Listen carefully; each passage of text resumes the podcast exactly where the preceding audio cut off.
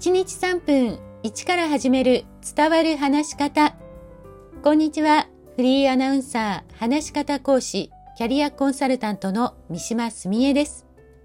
番組をお聞きくださいましてありがとうございます。さあ前回、スピーチトレーニングは何から始めるかというテーマで、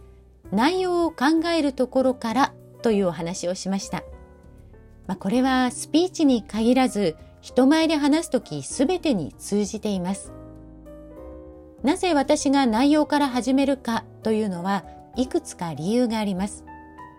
中でも話す内容、伝えたいことがあるからこそ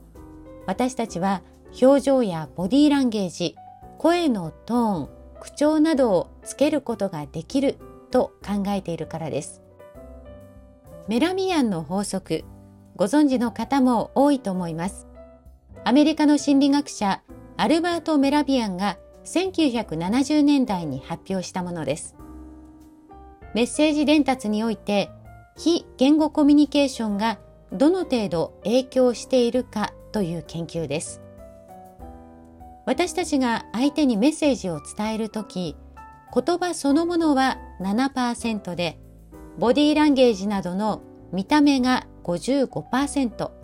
声のトーンが38%影響しているというのがメラビアンの法則です。ただこれ拡大解釈されて内容よりも見た目や声などの非言語コミュニケーションが重要と一人歩きしていることも多いんです。本来のメラビアンの法則は言葉と矛盾したボディーランゲージや声のトーンだった場合にメッセージ伝達にどのような影響を与えているかというものです。